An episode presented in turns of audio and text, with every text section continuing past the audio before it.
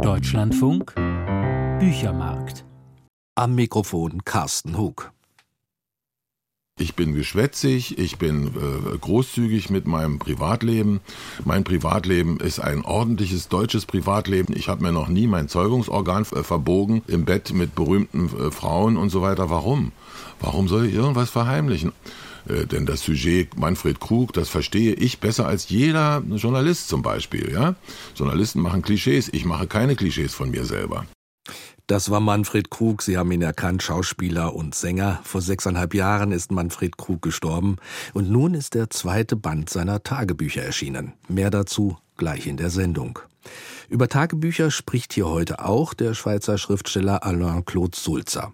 Er hat vor zwei Jahren Doppelleben herausgebracht, einen Roman über die Brüder Goncourt. Und er wird heute über den neuen Auswahlband dieser Tagebücher sprechen.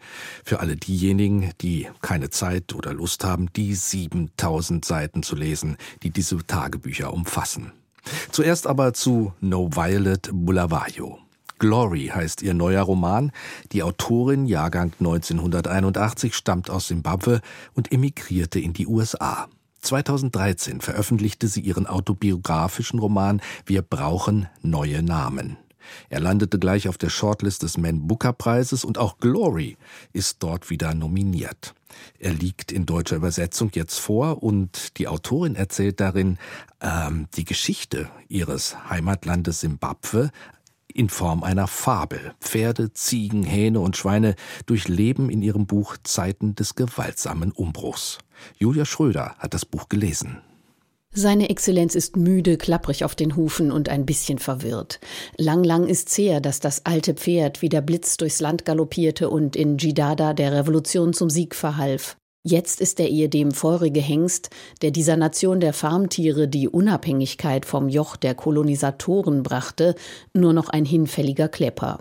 Aber die Hunde seiner Defender-Truppen, seine vierbeinigen oder geflügelten Parteikader sowie die Intrigen und die aufpeitschenden Volksreden seiner Frau, der Eselin, halten die Untertanen in Schach und ihn an der Macht, auch wenn der Vater der Nation bei Paraden einzunicken pflegt.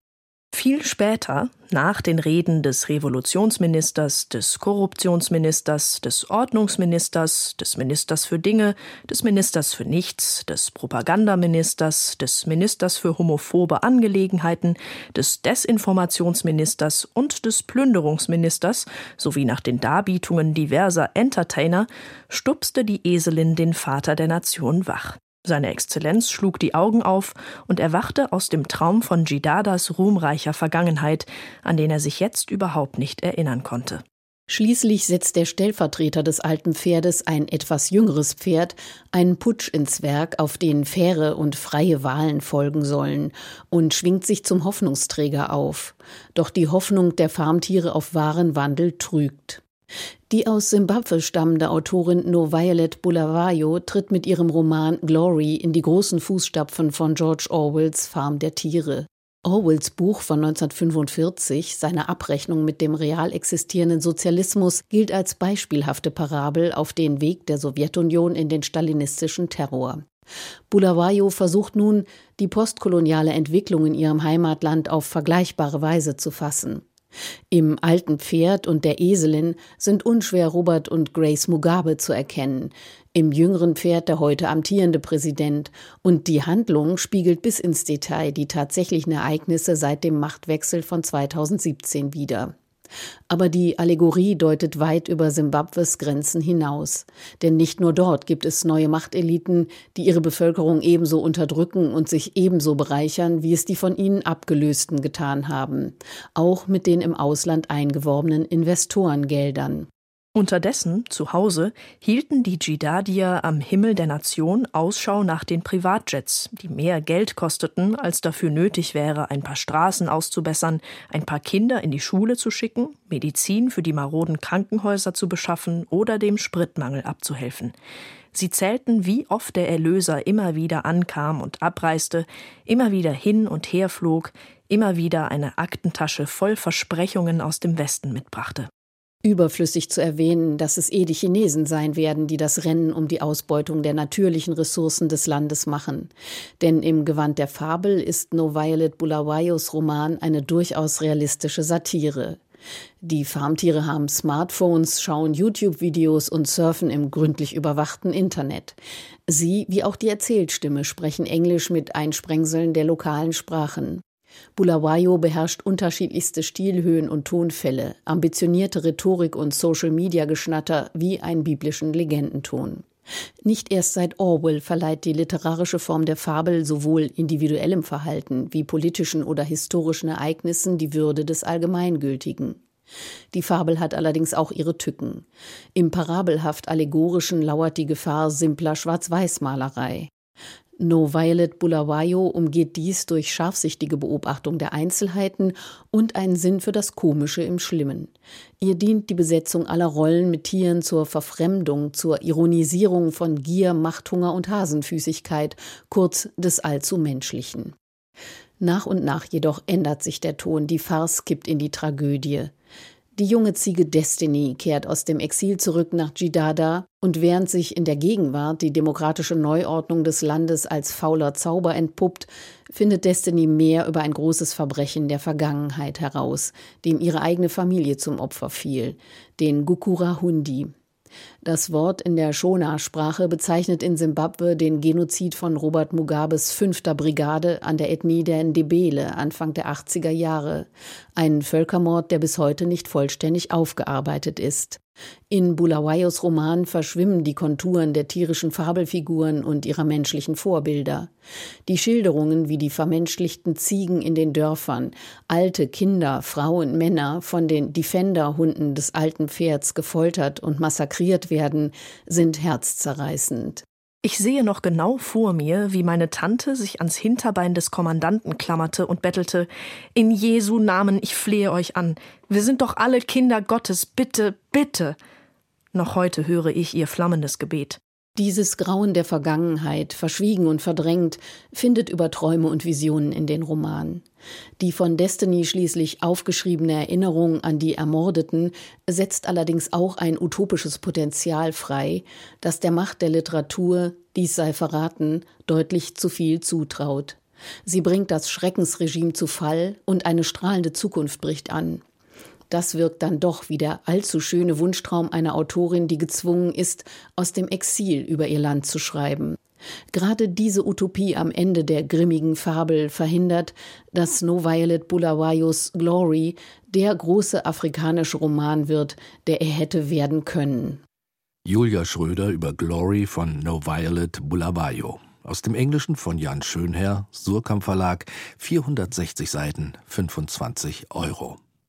Er war ein Typ, hatte einen rauen Charme, konnte muffelig sein und ungehalten, ein ganzer Kerl eben. Der Schauspieler Manfred Krug. Seine Popularität hat auch mehr als sechs Jahre nach seinem Tod nur wenig nachgelassen. Jetzt erscheint der zweite Band seiner Tagebücher, und der hat es gleich wieder auf die Bestsellerliste geschafft. In ihm offenbart sich Manfred Krug als erstaunlich verletzlicher Mensch. Jörg Markenau hat den neuen Band gelesen. Manfred Krug leidet. Erst schmerzt das Knie, dann der Fuß. Nach dem Schlaganfall im Vorjahr ist er müde und kraftlos, aber auch ein wenig ergriffen von der eigenen Hinfälligkeit. Akribisch hält er in seinem Tagebuch fest, wer gerade gestorben ist. Jeder Tote macht aus ihm einmal mehr einen Überlebenden. Ernst Jünger, der mit knapp 103 Jahren stirbt, nötigt ihm Respekt ab. Schließlich hat er Zigaretten gequalmt bis zu seinem Ende. Das tröstet den angeschlagenen Schauspieler, der erst 61 ist und der es so sehr gewohnt war, als unbesiegbarer Kraftprotz durchs Leben zu laufen. Der Tod seines Freundes Jurek Becker liegt ein Jahr zurück, und doch ist Becker ständig präsent in Gedanken und Träumen. Und dann stirbt auch noch der über 90 Jahre alte Vater. Letzte Gespräche mit ihm hatte Krug in den Wochen zuvor auf Band aufgezeichnet. Gegen die Angst vor der Vergänglichkeit hilft ihm die eigene Popularität. Nachruhm schon zu Lebzeiten. Mit Genugtuung nimmt Manfred Krug zur Kenntnis, wenn er, der seit 1977 in Westdeutschland lebte, als bedeutendster Schauspieler der DDR oder gar als lebende Legende bezeichnet wird. Noch stärkeren Trost bietet die Tochter Marlene, die Krug abgöttisch liebt. Es gibt eben Leute, die machen sich ihre Enkel selbst. Tatsächlich gab Krug die kleine Marlene auch Freunden gegenüber als Enkelin aus, schon deshalb, weil die Bildzeitung ihm ständig hinterher schnüffelte. Selbst Krugs Ehefrau Ottilie wusste zunächst nichts von seinem Seitensprung mit Folgen und nahm das Kind nur widerstrebend zur Kenntnis. Das komplizierte Arrangement mit Ehefrau Ottilie in der Wohnung nebenan und der geliebten Petra, die so oft als möglich mit dem Kind zu Besuch kommt, geht nicht lange gut. Es kommt zum Streit und schließlich zur Trennung. Ich glaube, die wirklich traurige Zeit für mich kommt jetzt. Heute um 11 Uhr habe ich das Telefon abgestellt. Ich will nicht, dass Petra das Kind anrufen lässt. Mir würde das Herz brechen. Mag sein, dass Krug zu zart für diese Welt gewesen ist, wie er sich selbst diagnostizierte. Auch deshalb zog er sich als Privatperson zurück. Doch ihm war bewusst, dass die Zartheit in einer gelegentlich aufbrausenden Rüpelhaftigkeit verborgen war. Die Menschen, auch meine eigene Frau, ahnen nicht, wie oft sie in den Genuss meines natürlichen Taktes kommen. Ich spende ihn so unauffällig, dass sie nichts davon ahnen und ihn mir nicht anrechnen können. Erst recht ahnen sie nicht, dass mir diese Dinge bewusst sind. Weil ich andererseits besonders geradeaus und ehrlich bin, zählen sie mich zu den groben Klötzen. Ja, sie halten mich, wie es sogar mein Freund Jurek tat, für einen der taktlosesten Menschen in ihrer Umgebung. Der selbstironische Blick, der auch die eigene Eitelkeit erkennt und unterläuft, gehört zu den Stärken des Tagebuchschreibers. Das Schwächegefühl, das den 61-Jährigen nie ganz verlässt, ist deshalb so verblüffend, weil er davon nach außen nichts sichtbar werden ließ. Bei der Arbeit am Dreh war er unerbittlich, gnadenlos gegenüber Kollegen und noch gnadenloser gegenüber den Tatort-Drehbüchern, die er allesamt miserabel fand. Einfach sein, das Minimale suchen, darin groß sein. So lautete sein künstlerisches Credo, das ihn so erfolgreich machte und das er gegen alle Wichtigtuer verteidigte.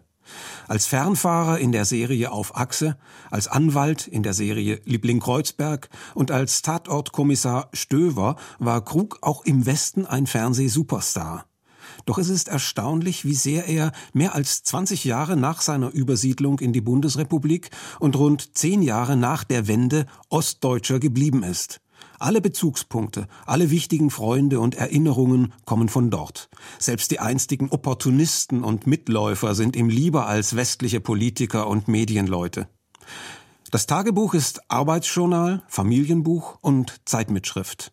Kohl wird abgewählt, Schröder neuer Kanzler, der Krieg im Kosovo eskaliert, in Moskau und damit schließt dieser lebenspralle Band, übernimmt das schmale Jüngelchen Putin die Macht, der gerade den Krieg in Tschetschenien führt und damit Pluspunkte bei den gedemütigten Russen macht.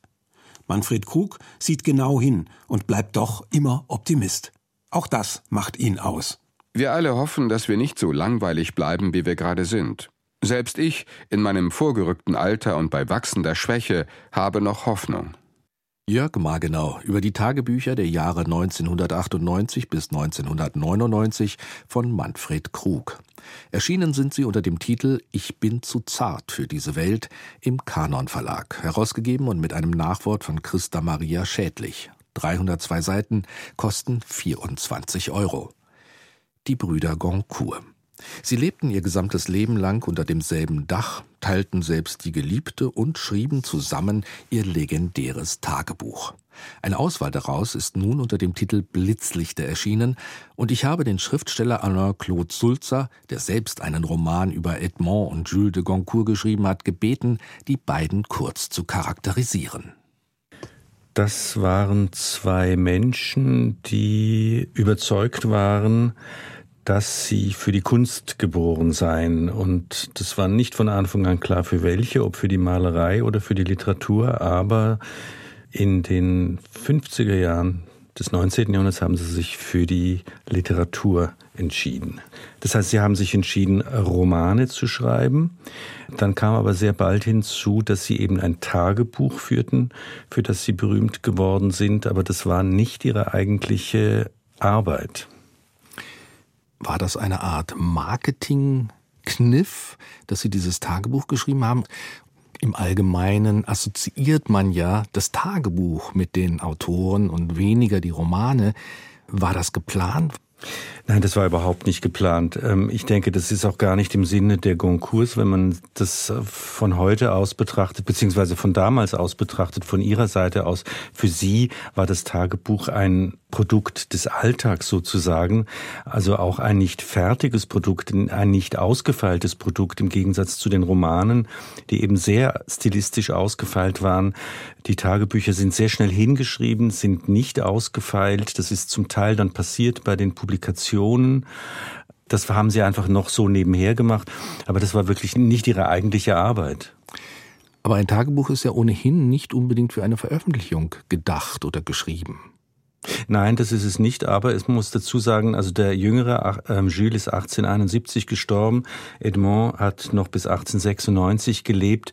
Und er hat zu Lebzeiten, ähm, ich glaube neun Bände genau sind zwischen den 80er und 90er Jahren erschienen. Das heißt, also spätestens da hat er sich ja dafür entschieden, okay, das soll an die Öffentlichkeit und es ist erschienen und es hat mächtig ähm, Staub aufgewirbelt, das kann man sagen.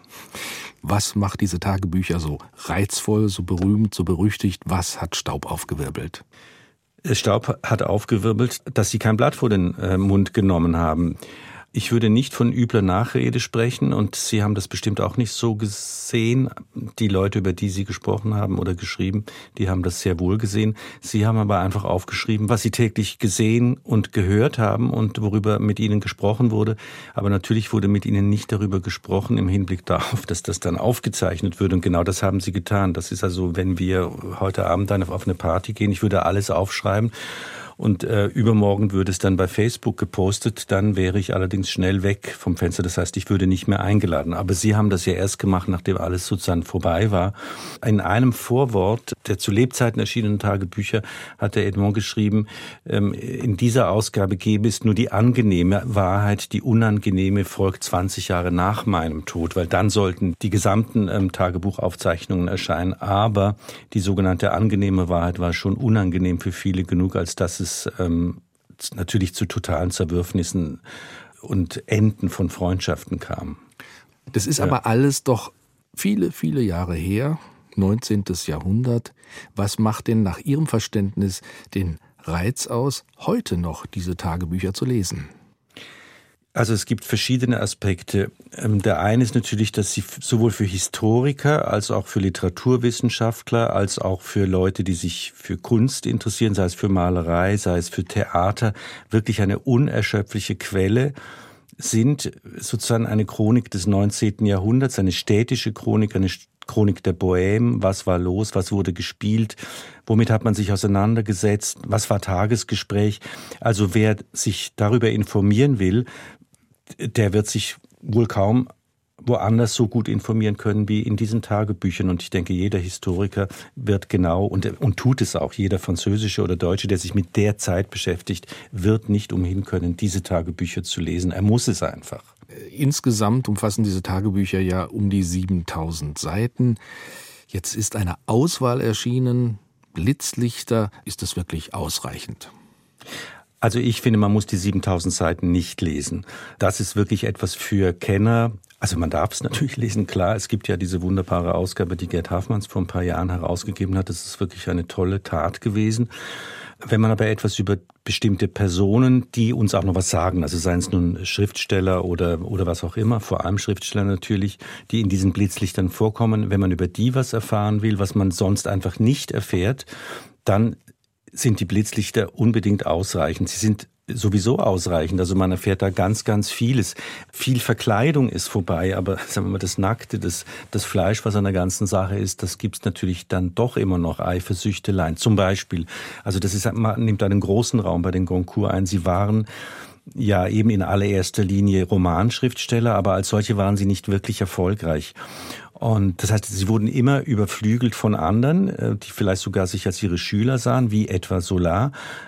Aber sie, blie sie blieben sozusagen immer im Hintertreffen. Das war das war eine unendliche, unerschöpfliche Quelle des Neids und der Missgunst ihrerseits.